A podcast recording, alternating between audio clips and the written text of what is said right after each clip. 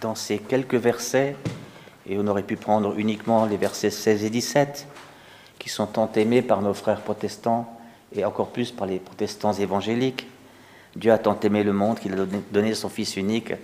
Jeune étudiant, dès que j'ai rencontré le premier étudiant évangélique, c'est ce verset qu'il m'a lu. Hein. Quand, euh, quand j'ai acheté une méthode pour étudier la Bible, c'était le premier verset à étudier. Pourquoi? Parce qu'il n'y a pas de verset plus important pour eux que celui-ci. Et pourtant, je ne le comprenais pas, ce verset. Et aujourd'hui, je voudrais vous dire où j'en suis. Dieu a tant aimé le monde. Le monde, on est en Saint Jean. Hein Saint Jean, c'est notre évangile, on peut dire. Puis Jacob, Samaritaine, c'est en Saint Jean. Le monde, le monde en Saint Jean a plusieurs sens. Ça peut être tout, le cosmos, tout le, tout l'univers, voilà. Mais il y a un sens très johannique, qui est cette partie du cosmos qui reste imperméable à la bonne nouvelle de, la bonté de Dieu, de l'amour de Dieu. C'est cette partie qui reste dans les ténèbres et qui ne veut pas être pénétrée par la lumière, parce que soit elle se, referme orgueilleusement sur elle, et soit elle, elle, est, elle est carrément hostile à Dieu, ou aujourd'hui, dirions-nous, euh, avec nos évêques, euh, soit elle est indifférente à Dieu. Ça va très bien comme ça, merci. C'est le monde. Dieu a tant aimé le monde. Alors prenons le monde johannique. Il a aimé ceux qui ne l'aiment pas. Romains 5, 5, Saint Paul. Jésus-Christ est mort pour nous alors que nous étions encore pécheurs. Voilà. Il a aimé ceux qui ne l'aiment pas. Voilà, Dieu a tant aimé le monde qu'il a donné son Fils unique. Il a donné son Fils unique. Le Fils éternel qui de toute éternité jaillit dans le Saint-Esprit du sein du Père, eh bien, il s'est incarné il y a 2000 ans. Il y a 2000 ans. Et il est devenu l'un de nous. Voilà. Et Philippiens 2, que nous avons lu tout à l'heure, euh, euh, décrit magnifiquement cela. Lui, de condition divine, ne retape pas jalousement le rang qu'il égalait à Dieu. Premier mouvement d'amour, Dieu, pour nous rejoindre, puisqu'on ne l'écoute plus, il se fait l'un de nous. Quand Jésus est venu, il y a 2000 ans, ça faisait déjà deux siècles qu'il n'y avait plus de prophètes en Israël. Pourquoi? Ben, Dieu n'en envoyait plus, il n'y avait plus personne pour, euh, pour écouter les prophètes. Voyez? Et donc, au lieu d'envoyer encore un prophète, il a envoyé Jésus, avec juste un petit proclamateur qui a précédé Jésus et qui s'appelle Jean le Baptiste. Peut dire c'est le tout dernier prophète de l'Ancien Testament ou le tout premier qui annonce le nouveau. Mais il est vraiment la charnière. Il n'appartient pas encore au Nouveau Testament puisqu'il n'est pas disciple de Jésus. Il n'a pas connu tout le, tout le, toute la trajectoire de Jésus jusqu'à la passion, la mort et la résurrection. Mais il est tout près, tout près. C'est lui qui l'a vu. Il a dit Voici l'agneau de Dieu. Ok. Dieu a tant aimé le monde. Donc, moi, je me suis dit euh, Mais est-ce que moi, euh, quand je parle de Dieu, quand je témoigne de Dieu, je témoigne d'abord de l'amour qu'il a pour moi en toutes circonstances. Comme dit le psaume 77, mais de leur bouche il le trompait, de leur langue il, lui mentait, leur cœur n'était pas avec lui, il, n'était pas fidèle à l'alliance. Et lui, miséricordieux, au lieu de détruire, il pardonnait. Voyez, combien de fois devons-nous faire, refaire et encore faire l'expérience d'être pardonnés alors que nous ne le méritons pas, puisque c'est nous qui avons fauté, c'est nous qui nous sommes éloignés, retirés de l'alliance. Eh bien, pardonner, sauver, guérir, toucher, délivrer, libérer, tout ça c'est sauver, aimer. Tout ça c'est aimer. La patience de Dieu a pour nom amour, miséricorde, voilà. Donc notre Père, notre Père nous aime. Voilà. Dieu a envoyé son Fils dans le monde, non pas pour le condamner, c'est le même mot, condamner, juger en grec, pour condamner le monde, mais pour que par lui, le monde soit sauvé. Pourquoi c'est le Fils qui l'a envoyé?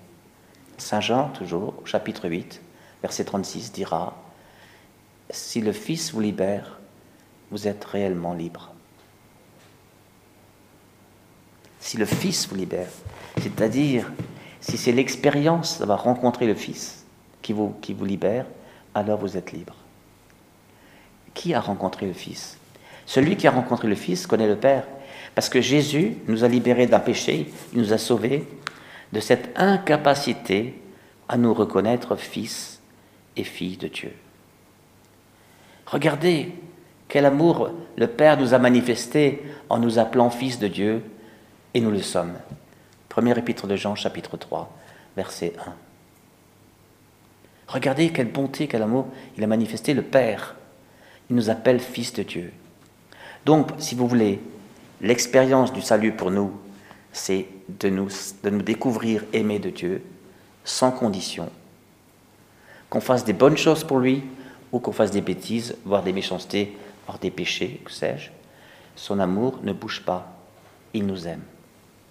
C'est pas moi qui l'invente. Il, le crucifié derrière moi pour le prouver.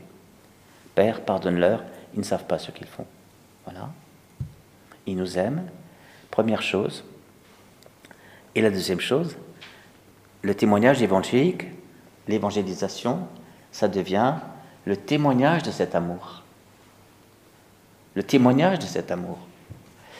Et là, là, là, nous avons beaucoup, beaucoup à apprendre encore de Jésus. Nous avons à progresser. Aimer ceux qui ne nous aiment pas. Aimer ceux qui nous diffament. Aimer ceux qui nous calomnient. Aimer ceux qui nous, ceux qui nous rejettent. Aimer ceux qui, ceux qui, ceux qui. Et ça, humainement, c'est impossible, nous le savons tous. Même les plus généreux finissent par caler. Hein. Et, pourtant, si vous tournez vers l'Évangile, l'Évangile ne vous dira jamais, bon, maintenant ça suffit, t'as as assez fait. Jamais l'Évangile dira ça. Parce que ça n'existe pas en Dieu. En Dieu, il n'y a pas de maintenant ça suffit. Son amour est de toujours à toujours. Voilà. Jusqu'à l'enfer. Hein, puisque vous savez que l'enfer, c'est la situation dans laquelle on se met par un refus éternel de Dieu en face d'un amour éternel de Dieu. C'est infernal d'être toujours aimé alors que maintenant on n'a plus l'occasion de changer quelque chose puisque ça y est, on n'est plus dans le temps et dans l'histoire. Voilà, c'est infernal. Voilà. Mais c'est l'amour de Dieu qui rend l'enfer infernal. Ou plus exactement, c'est mon refus éternel de l'amour de Dieu qui rend l'enfer infernal. L'amour de Dieu est toujours à toujours. Donc nous aussi, voyez, il nous faut constamment refaire l'expérience de revenir à cet amour inconditionnel pour nous-mêmes, de telle sorte que nous soyons régénérés dans notre capacité à manifester un amour inconditionnel à ceux qui nous entourent. Je pense à tous ceux qui ont plus un travail d'éducateur, d'éducateur de rue. Hein. J'ai lu pas mal de témoignages là-dessus, euh, sur des, enfants des rues, et et voilà, et, ils les sortent de là, les éducateurs. Ils les emmènent chez eux, ils leur apprennent euh, à, vivre de façon un peu plus civilisée, à renoncer à la violence. Et tout d'un coup arrive la rechute. La drogue recommence, l'alcool recommence, la violence recommence, les vols recommencent, la prison recommence. Et là, euh, recommencer à aimer ces personnes, comprenez, c'est éprouvé. Hein.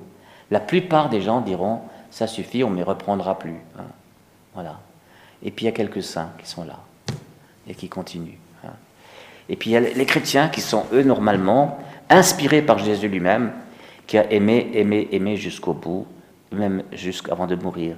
Il a aimé les hommes, hein, puisqu'il leur a donné son pardon, et il a aimé son Père, puisqu'il dit Père, me voici, en, en tes mains je remets mon esprit.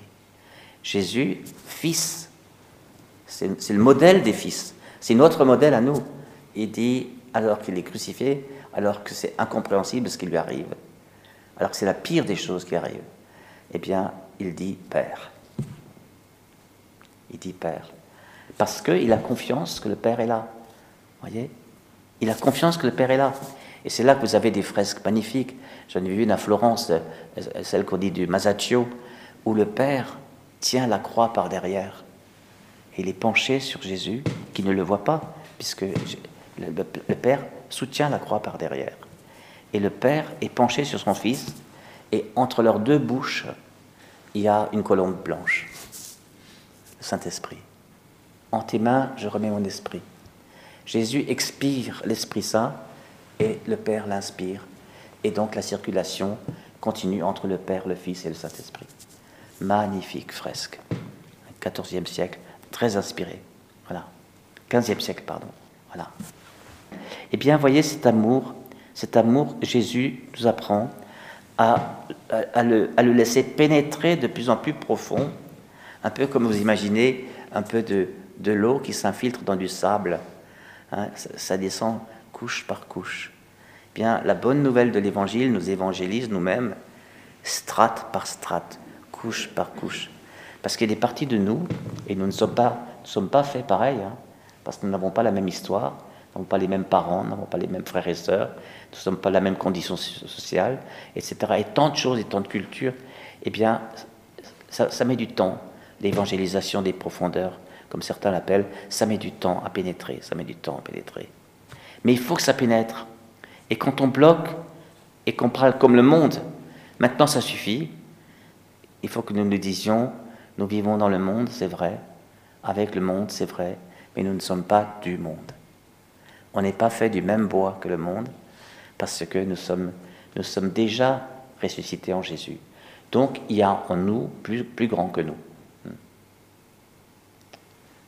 Et, Saint, Jean dira même dans la première épître, euh, celui qui est en vous est plus grand que celui qui est dans le monde. Hein, l'esprit de Dieu qui est en moi est plus grand que l'esprit du mal qui est dans le monde, qui sévit dans le monde. Donc aujourd'hui, laissons-nous saisir, peut-être dans cette Eucharistie, demandons la grâce d'être à nouveau embrassés dans les bras du Père, un peu comme le, comme le, comme le Rembrandt, le retour du Fils, le montre merveilleusement. Laissons-nous embrasser, saisis dans les bras du Père, gratuitement. Pas parce qu'on a bien fait les choses, surtout pas. Pas parce qu'on vaut. Hein. Je suis ceci, je suis cela. Si j'étais une misère, il me serrait dans ses bras de la même manière. Voilà. Faisons cette expérience parce que ce n'est que cette expérience-là, de notre propre salut par l'amour gratuit de Dieu, qui peut être à la source d'une évangélisation qui n'est qui pas, pas juste une éthique, qui n'est pas juste une, une bonne action, une bonne œuvre, mais une évangélisation qui soit surnaturelle, parce qu'elle vient de plus grand que moi. Hein. Amen.